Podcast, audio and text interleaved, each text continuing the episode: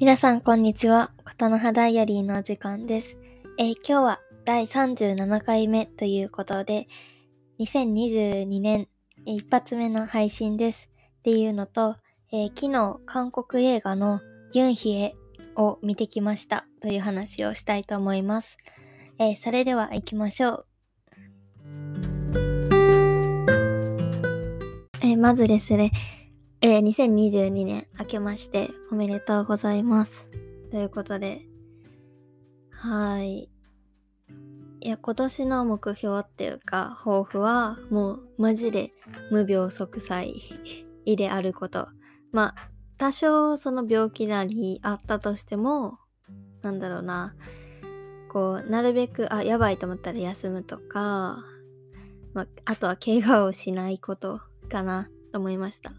っていうのもまあ去年すっごいなんか不健康不健康っていうか健康を崩すこととかもあったしっていうかね12月がめちゃくちゃ災難続きやったんですよ。えっと1個前のエピソード去年の12月の上旬に上げたやつでなんか年内残り1本か2本出すと思いますみたいな言ってたんですけどなんかそれ投稿した数日後にえっと自分足をくじいてで松葉杖生活になったんですよ。あの高校時代に足靭帯怪我しててそこと同じところをグッグリってやっちゃってめっちゃ腫れてで病院行ったらなんか松葉杖渡されました。でそうそれもめっちゃしんどかったしまあ今は大丈夫なんですけどてか足よりその松葉杖の腕とかの方が痛い。腕とか脇とかその握る拳のとこが痛くて筋肉痛みたいになってそれで余計疲れたって感じだったんですけど年末。でそれプラスなんか自分の母親が交通事故にあって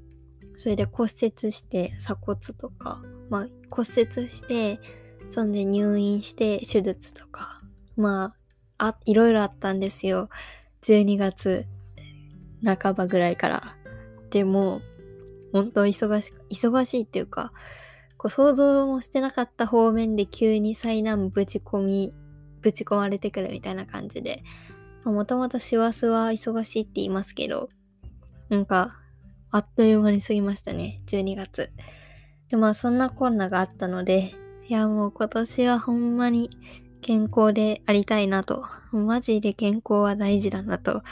なんか思い知った年末だったので、はい。まあ、今年はこうなるべくね、自分の体を第一に、そして怪我をしないようにやっていきたいなと思っています。はい、今年もよろしくお願いします。昨日、韓国映画のユンヒエっていう作品をちょうど見てきたんですよ。で、それがめっちゃ良くって、まあ今こうやって録音してるんですけどね。なんか、うーん。去年も、去年いろんな映画見て、まあいろんな映画あって、まあそんな普段めっちゃ映画見る方ではない私にとっていろいろ映画見たってぐらいですけど、まあなんかこの作品良かったなとか、まあいくつかあって、でそのたんびに大体ここのポッドキャストで喋ってるんですけど、いやなんかこのユンヒエはもうそれを超えてきたって感じがしましたね。2022年一発目に見たんですけど、めっちゃよくって、てかもともとその公開前から自分の周りで結構評判が良くって、なんだろう、試写会で見た人とか、韓国で見た人が何人かいたんですけど、結構みんなおすすめしてて、みんなっていうかおすすめしてる人がちらほらいて、気になってて、まあ見に行ったんですけど、いやもう良かったです。はい。はい。で、公式ホームページでちょっと物語の作品紹介をしたいと思いますね。韓国から小樽へ降り積もる雪の下に隠されていたのは母とその初恋の女性が閉じ込めた恋の記憶。東アジアに生きる二人の女性の愛を描き、世界中で絶賛されたラブストーリー。で、ストーリーのところが、韓国で暮らすシングルマザーのユンヒが受け取った一通の手紙。母の手紙を盗み見してしまった高校生の娘、セボムは自分の知らない母の姿をそこに見つけ、手紙の差出人であるジュンに合わせる決心をする。セボムに強引に誘われる形で、ジュンが暮らす小樽へ旅立つユンヒ。それは20年前の自分と向き合う心の旅でもあった。という物語です。で、韓国で公開された2年前ぐらいかなに韓国で公開された作品ですね。イム・エム・デヒョンさんっていう方が作られた作品です。そう、それが2021年の1月7日に公開されて、ちょうどね、初日予定が空いてたんで見に行ってきたんですけど、うん。なんか、この作品はすごい、まあその、女性同士の恋愛20年前に好き、えっと、恋愛をしていた2人が、まあなんかいろいろあってっていうか、時代、その、同性で恋愛をすることとかが今よりももっとこう厳しい目で見られるというか全然、まあ、今ももうそのゲイとかレズビアンとか、まあ、そのクイアいわゆるクイアの人々はこう今でも全然まだまだ生きづらい社会ではあるけれどもこう20年前とかはもっとと生きづらい社会だったと思うんですよね。でまあ20年前になんかいろいろあったらしくそうなんか具体的なことは語られない後半で語られますけどあんまり何があったかとかは語られない語られないまま進んでいくんですけどまあそれで離れ離れになったけれどもこうどこか心の中にその人の存在が残っているみたいないう2人の女性がうーんとその韓国に住むユンヒっていう女性でその娘のセボムっていう女子高生の子がいるんですけどその子とあとは日本に住んでるジュンっていう女性とそのおばにあたるえっ、ー、と雅子おばさんっていう人がいるんですけどその雅子おばさん。そのそれぞれのその世代1個上とか下の家族家族みたいな一緒に暮らしてる人がのちょっとした行動でまあ、2人が再び会うようになるっていう物語ですね。そのユンヒは韓国で韓国人なのかな？で韓国で生まれ育って韓国で子供も育てていると。でジュンは、えっと、お母さんが韓国人でお父さんが日本人でなんだけどえっと途中で離婚してそのジュンが父親と共に日本にやってきたっていう感じ。で父親はもう育ててなくってそのおばにあたる人と一緒に暮らしてきたみたいな2人なんですよね。そう。いやなんかめちゃくちゃねよかった。あんまり私あんまりこう上の世代のクイアな人々の物語ってあんまり見たことがなくって特にそのアジアでは本当に見たことないかもっていうぐらいなんですけどそうなんかその今一昔前っていうか一つ上の世代の女性そしてレズビアンはどうやって生きてきたかそしてそのまあ時を経て20年ぐらい経て今どう今をどうやって生きているのかみたいなその長い間にあったいろんなわだかまりとかなんだろうないろいろ諦めざるを得なかったものとかででも少しだけ変わ何か変わり出すみたいないう物語。ですごく、うん、そのクイアな物語だし、まあ、あとはフェミニズムの要素もてかまあその切ってん？切り離せないですけどクイアのこととフェミニズムとかも。すごい女性であることとか、まあ、性差別家父長制のもとにおける性差別みたいなものもすごくこう表現されていましたね。で、うん、なんかめちゃくちゃ何回もね、映画見ながら泣きそうになったっていうかまあちょっと泣いたんですけど本当に良かったですでなんか作品見ててえっとねあの韓国の82年生まれキム・ジヨンのことを少し思い出しましたね、まあ、それはそのクイアな物語ではないんですけど、まあ、韓国のそのフェミニズムの文学作品としてだいぶ有名で映画化もされてる。やつで日本でも結構話題になった作品ですけどまあその家父長制が元にある社会ででしかも男性優位の社会でその女性がなんだろう女であることによって進学を諦めるとか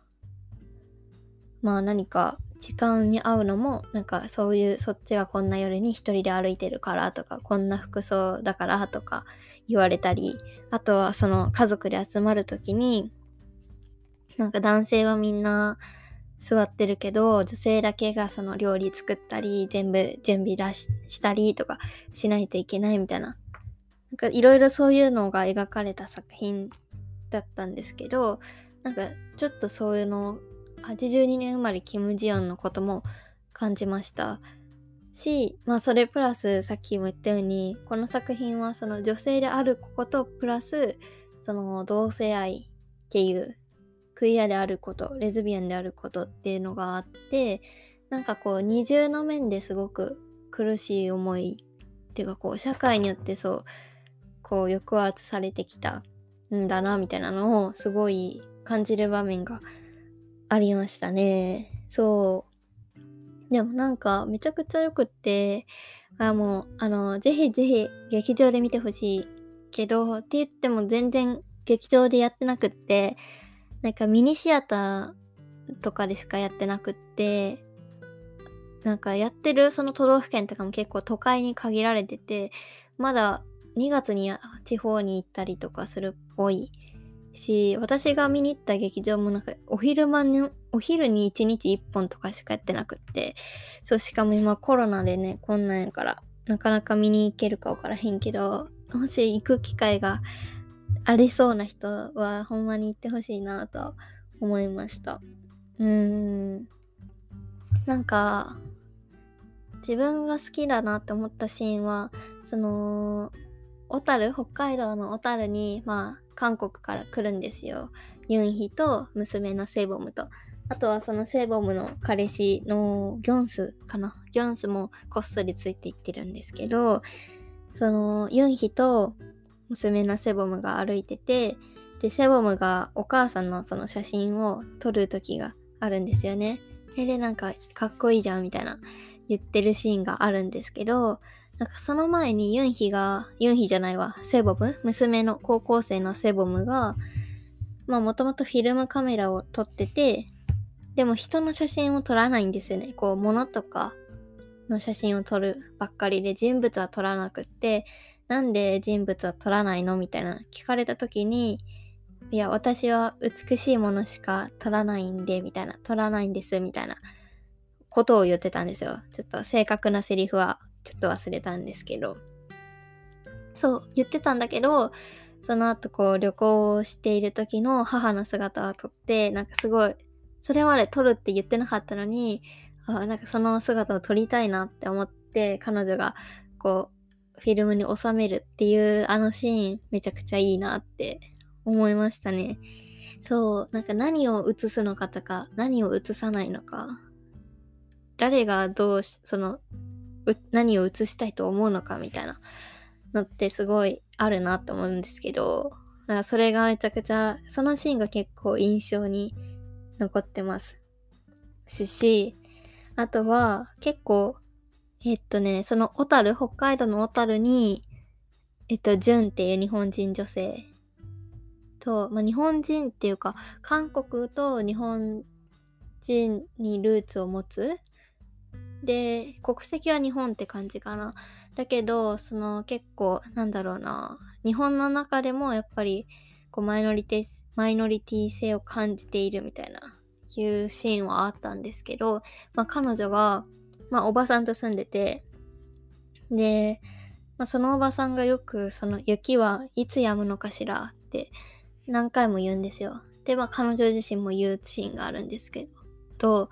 まあなんかそれは何だろうな、どういう意味が込められてるんだろうって、まあなんかいろいろ解釈とかあるのかもしれないですけど、なんかこう、ああ、いつになったらこの、なんだろうな、この社会の抑圧っていうか、こうないものにされているもの、これがいつ終わるんだろうっていうか、いつ日の目を、日の光を浴びるんだろうみたいな、いう感じに聞こえましたね。あまあ、女性に対する差別もそうだし、クイアとかに対する差別もそうだし、なんかそういうものに対する、ああ、いつまで続くんだろうみたいな。まあ終わってほしいなっていう気持ちも込めてあるし、でもなんか、いや、いつまで続くんだろうみたいな感じも感じ取ったんですよ。っていうか、なんて言ったらいいかな。うん。なんか関西に住んでる自分からしたら、全然雪降らないんですけど、で、たまに降ったら嬉しいって感じですけど、まあ北海道のまあ、この作品は小樽で撮られてて、まあ、そこいうもう豪雪の地帯からしたら、の人からしたら、ね、雪ってそんななかなか読むものじゃないみたいな前提があって、で、毎日雪書きしないといけないし、みたいな中で、ああ、そのいつ読むのかしら、みたいな。っていう、その、このフレーズはめちゃくちゃ何回も作品に出てきてて、あそれはすごい印象的でしたね。うん。あでもなんかその最終的には少し雪が溶け出すような感覚があって物語が終わってそれはめちゃくちゃ良かったかな。なんかすごいそのユンヒの表情も最初より全然こう表情豊かになって終わってたしなんだろう、なんか罪の意識じゃないけど、何かしらの罪悪感みたいなものとか、何か隠していたものみたいな感覚？なんかそういうのがちょっとだけこう雪解けするような感じを受けました。うん。なんだろう、なんかちょっと雪解けして、こう冬のパリッとして晴れてる日の空気の感じ。わかりますかね？なんか寒い、まだこう寒いけどパリッとした空気で晴れてて日はポカポカしてるみたいな日の天気の天気の日の気分になった感じでした。最後は伝わるかな？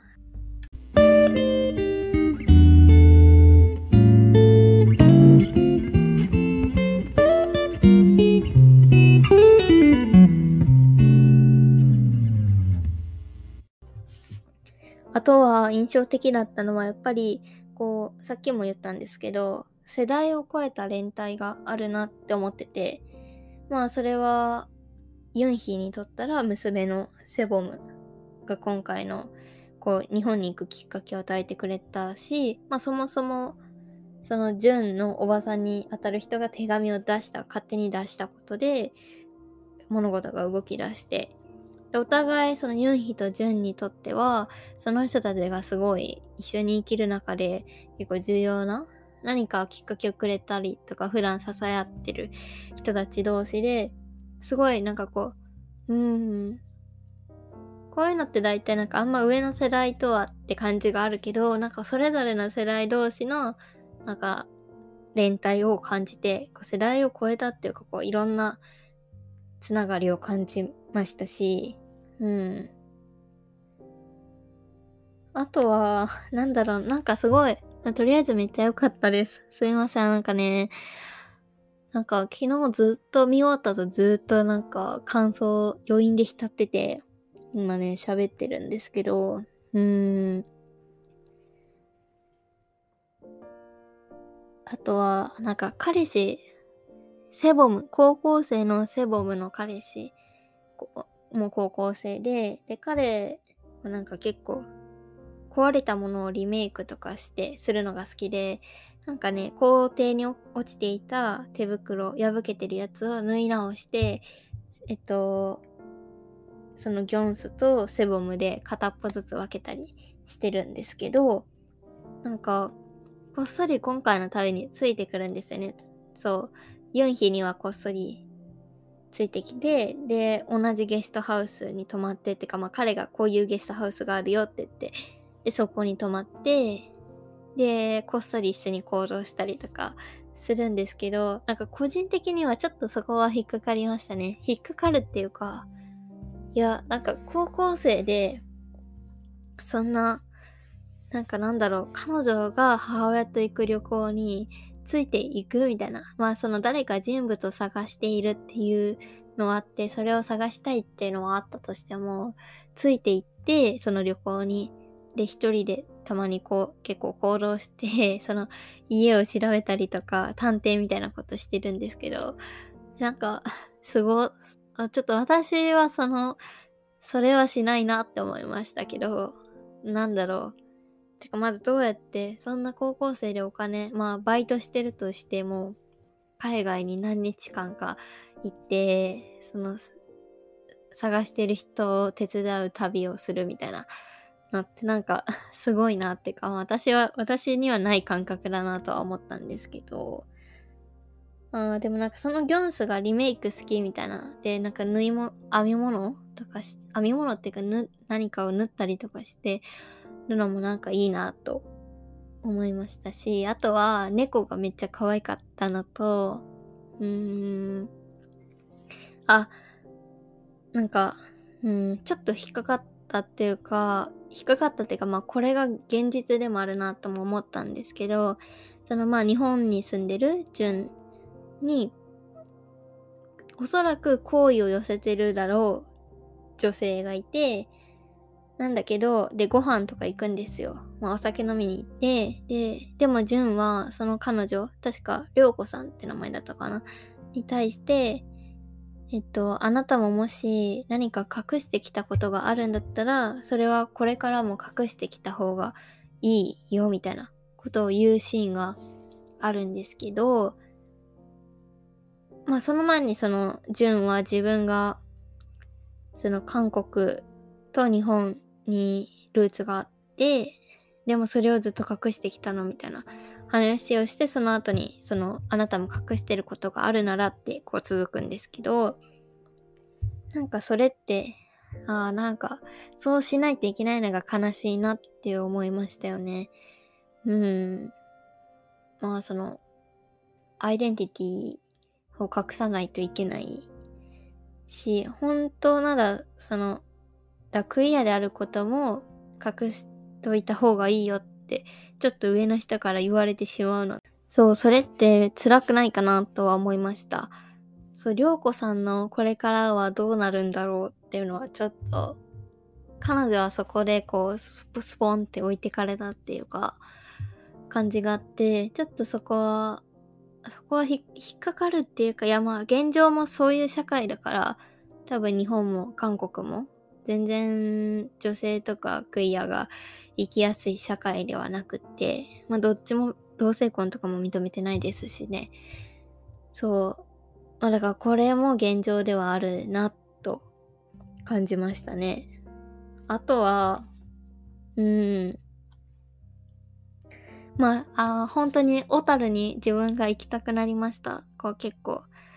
ほんと小樽のいろんなとこが出てくるんですけど、あ、なんか雪があるシーズンに行きたいなーって思って、なんか唐突に来月、再来月ぐらいに行ける日ないかなって、いや、コロナ広まらないでほしいなとかは思ってるんですけど、高校時代に確か修学旅行で小樽行ったんですけど、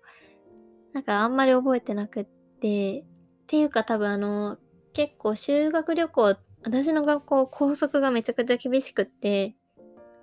修学旅行とか結構行動に制限めっちゃ関わってたんですよ、高校生やけど。で、しかもなんか、こう、修学旅行とかってなんか行動の班とかあるじゃないですか。で、なんか私そんなにめっちゃ楽しかった記憶なくって、これ言ったらあれですけど。あで、その時に、あ絶対もうちょっと大学生とか、もっと大人になって自分でお金ある時に絶対なんか一人か自分の仲いい人と来ようって思ったんですけどだからそれを思い出していや絶対今度行こうって思ったところですそう行きたいなとかあとはねまあ同じ列その劇場結構人が多くて、まあっていうのも多分初日のこう、回に見、初日を見に行ったんで、私は。まあ多分見に来てる方、映画ファンの人とか多いんかなって思ったんですけど、なんかすごい、私の近くでめちゃくちゃもう本当にめちゃくちゃ泣いてる、まあそのおばさんぐらいの年齢の人がいて、いや、わかんないですよ。まあ別にわかんないですけど、その人がどうとか全くわかんないけれども、もしかしてこの会場の中に、その、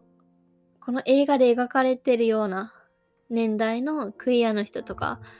あ、いるかもしれないなと思って、で、結構なんかみんなめちゃくちゃ泣いてる人、鼻のすすってる音とかめちゃくちゃ聞こえたんですよ。まあ、てか自分も何箇所かちょっと涙出たって感じなんですけど、なんかすごい、見に来てる人も含めて、なんかすごい連帯の意志っていうか、ああ、ここ、この作品見に来た人たちとマジ手を取り合いたいって思って見てました。はい。いや、そんな感じなんですよね。なんかね、本当に良かったんで、マジで、マジでマジで、こう見に行く機会がある人、行ける機会がある人、ぜひ見に行ってほしいなって思ったし、ていうか、あの、上映する劇場とか上映期間をもっと増やしてほしいと、切実に思いますが、はい。なんか2022年一発目の映画、これでめちゃくちゃ良かったなと思いました。はい。ということでね、なんか、今日本当に全然話がまとまってなくって、この作品見てからも全然言葉がまとまらないなと思いつつ、なんだかすごくフェフェミニズムの映画でもあるし、クイアの映画でもあるし、なんか、うーん、なんかすごい、見終わった後すごく、ああ、すっきり、すっきりっていうか、じんわりすっきりみたいな気持ちになった作品でしたね。はい。ということで今日はここまでにしたいと思います。え今日も最後まで聞いていただいてありがとうございます。そして今年もどうぞよろしくお願いします。はい。また次回お会いしましょう。あ、そうだ。あの概要欄にあのお便りフォームとかもあるんで、もし感想とかあればぜひ送っていただけるとめちゃくちゃ喜びます。はい。それでは今日も最後まで聞いてくださってありがとうございます。えー、また次回お会いしましょう。さよなら。